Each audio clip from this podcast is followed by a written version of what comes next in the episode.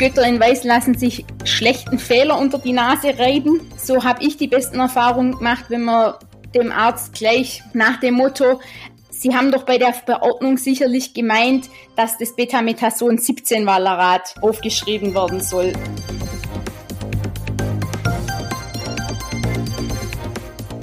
Hallo und herzlich willkommen zum PTA-Funk, dem Podcast von das PTA-Magazin. Mein Name ist Julia Pflegel und ich bin die Chefredakteurin des Magazins. Für unsere aktuelle Rezepturepisode hat meine Kollegin und Hautexpertin Stefanie Fasnacht PTA und Rezepturprofi Sarah Siegler interviewt. Thema sind die topischen Glukokortikoide, ihre verschiedenen Derivate, wie sie angewendet und zubereitet werden in der Rezeptur. Und es geht auch um unklare Verordnungen und wie man am besten bei den Göttern in Weiß nachfragt, ohne sich deren Zorn zuzuziehen. Also wie man pragmatisch zu einer Lösung kommt. Viel Spaß beim Hören. Liebe Sarah, grüß Gott und hallo nach Biesingen in die Ertelt-Apotheken. Hallo Steffi, schön von dir zu hören. Sarah, ich möchte mich heute mit dir über topische Glukokortikoide, Götter in Weiß austauschen und auch darüber, wie PTA Menschen mit Neurodermitis zu einer möglichst wirkungsvollen und regelmäßigen Hautpflege verhelfen bzw. sie dazu animieren können. In der Aprilausgabe von das PTA-Magazin stellen wir in der Serie Rezeptur eine glukokortikoidhaltige Verordnung vor. Die topischen Glukokortikoide, die spielen ja bei vielen chronisch entzündlichen Hauterkrankungen eine sehr wichtige Rolle. Welche Wirkstoffe kommen denn bei euch in der Rezeptur oft vor? Kannst du da einfach mal ein paar Beispiele nennen? Also am meisten vorkommen tut tatsächlich Hydrocortison und auch das Hydrocortisonacetat. Dann haben wir sehr viele Rezeptoren mit Betametason 17 Valerat oder Dipropionat und dann auch mit Triamcinolonacetonid oder Prednisolon oder einige auch mit Clobetasol 17 Propionat. Sarah, damit Glukokortikoide in der Haut ihre Wirkungen entfalten können, müssen sie bestimmte Voraussetzungen erfüllen. Kannst du mal kurz erklären, was die Voraussetzungen sind und dann auch nochmal sagen, ähm, was mögliche Stolpersteine im Umgang mit glukokortikoidhaltigen Rezepturen in der Apotheke sein können und was deshalb immer, wenn man eine Rezeptur annimmt, überprüft werden sollte. Also der Wirkstoff muss auch wirklich am Wirkort ankommen können, denn nur so kann er auch wirksam sein. Nicht alle Glukokortikoide sind auch wirklich für alle Darreichungsformen geeignet. In der Dermatologie setzen wir hauptsächlich diese externen Steroide ein. Damit ein Effekt in der Haut erzielt werden kann, muss zuerst die Hirnschicht durchdrungen werden und der Wirkstoff kann dann in die Epidermis gelangen. Damit das auch wirklich funktioniert, muss der Wirkstoff eine gewisse Lipophilie voraussetzen. Zum Einsatz kommen muss deswegen immer das wirksame Derivat. Einige Glukokortikoide sind als Ester und als Alkohol verfügbar. Und das ist auch wirklich der Stolperstein in der Rezeptur. Denn in der Wirksamkeit gibt es da wirklich starke Unterschiede. Ein gutes Beispiel zum Beispiel ist hier das Betametason, das als Alkohol topisch nahezu unwirksam ist, als Betametason 17 Valerat seinem Ester, aber topisch sehr gut wirksam ist. Ist so eine Verordnung unklar, muss unbedingt mit dem Arzt nochmal Kontakt aufgenommen werden, um dann nochmal absprechen zu können, welches Derivat er wirklich zum Einsatz bringen möchte. Das heißt also, wenn der Arzt jetzt nur Beta-Metason ohne sonst irgendwas verordnen würde, dann müsste man sofort zum Telefonhörer greifen und sagen, Sie meinen vermutlich das Beta-Metason-Valerat. Genau. In unserem Beispiel in der Serie Rezeptur haben wir Betametason Valerat in weicher Zinkpaste. Da ist also schon der Ester verordnet, was richtig ist. Jetzt ist es allerdings so, dass das Zinkoxid in der weichen Zinkpaste die Wirksamkeit von Betametason Valerat beeinträchtigt und die Rezeptur in diesem Fall nicht kompatibel ist und ihr oder die Apotheke äh, sich mit dem Arzt in Verbindung setzen muss. Wie macht ihr das bei euch in der Apotheke, wenn ihr einen Arzt kontaktieren müsst und ihm einen Vorschlag oder eine Änderung zur Rezeptur nahelegen müsst? Also wir nehmen zuerst mal Rücksprache mit unserer Chefin. Dann ist es so, dass wir tatsächlich gemeinsam eine Lösung für das Problem finden. Denn wenn wir den Arzt konsultieren, möchten wir ihm halt gleich eine mögliche Alternative vorschlagen. So haben wir die besten Erfahrungen gemacht, dass wirklich das, was wir auch brauchen, möglichst schnell umgesetzt werden kann. Da die Ärzte oft in ihrem Alltag auch schlecht erreichbar sind, haben wir eine Fax- oder auch eine Mailing-Vorlage, je nachdem, welcher Arzt wie gut erreichbar ist. Und das dient uns nachträglich auch gleichzeitig zur Dokumentation, dass wir eben die Problematik mit dem Arzt besprochen haben. Wenn man jetzt einen persönlichen Kontakt mit dem Arzt aufnehmen möchte, also dass man dem wirklich anrufen möchte, dann ist es wirklich wichtig, dass auch die Ansprache stimmt. Denn wenn man selber keinen Plan hat, dann kommt man mit dem Arzt auch nicht zum Ziel.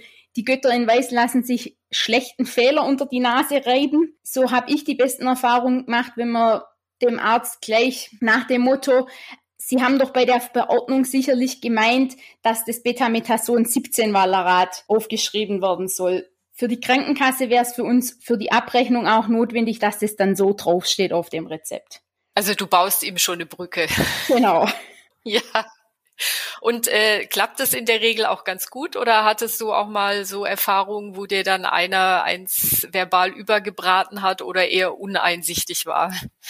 Also es kommt schon vor, dass Ärzte sagen, das habe ich schon immer so aufgeschrieben, das möchte ich auch so. Dann wird es wirklich schwierig für uns, denn eine unklare Verordnung oder auch eine inkompatible Verordnung darf nicht hergestellt werden. Wie regelt ihr das dann?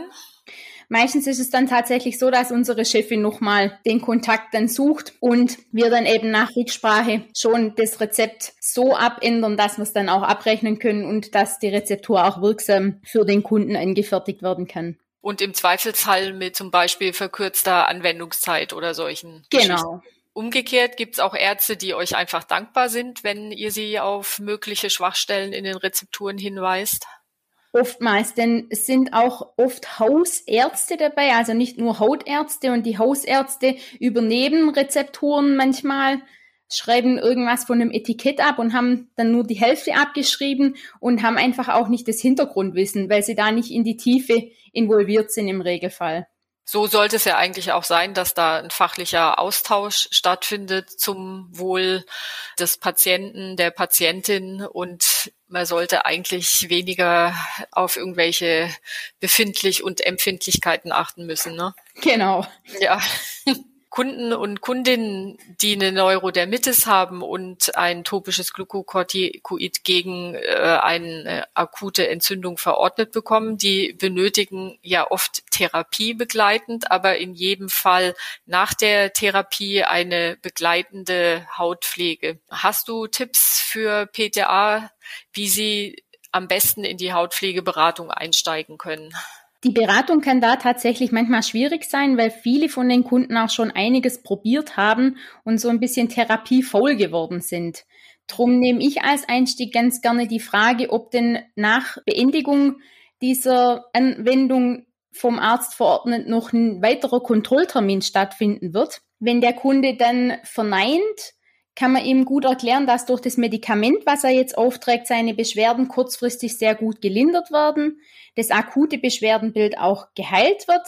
Aber um eben dauerhaften Erfolg zu bekommen und die Rezidive zu vermeiden, ist es sehr wichtig, dass wirklich auch noch eine passende Pflege angeschlossen wird, sodass dann eben das Problem dauerhaft auch wegbleibt.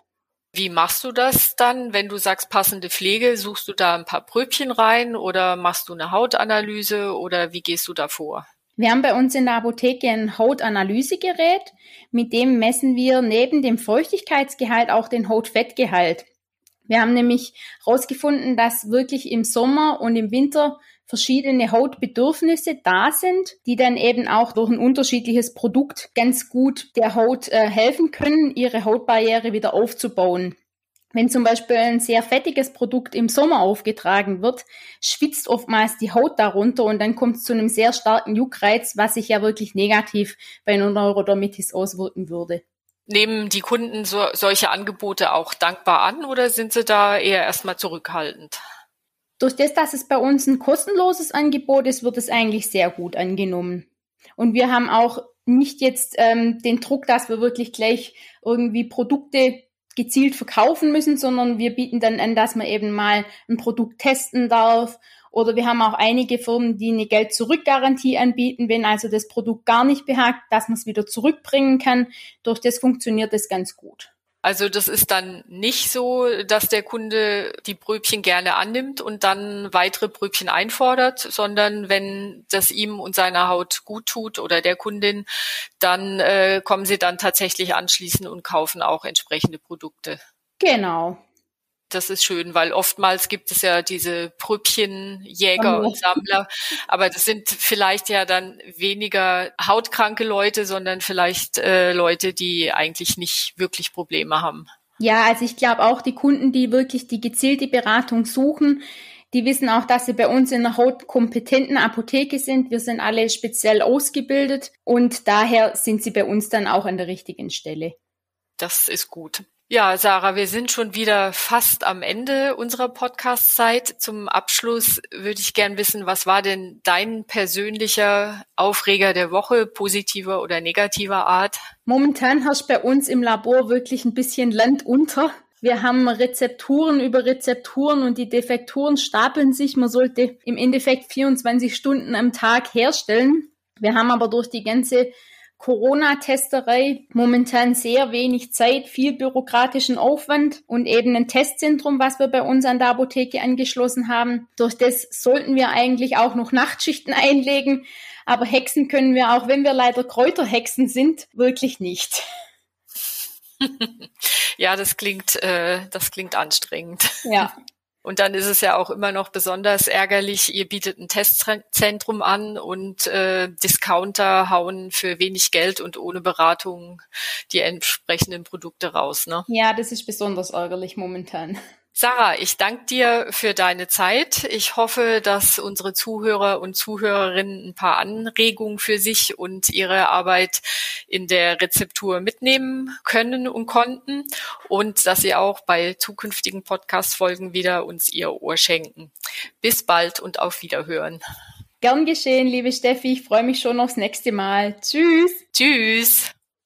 Das war unsere aktuelle Episode vom PTA-Funk dem Podcast von das PTA Magazin. Danke an alle, die uns zugehört haben, uns downgeloadet haben. Danke an alle, die uns liken und abonnieren. Bis dahin und zum nächsten Mal.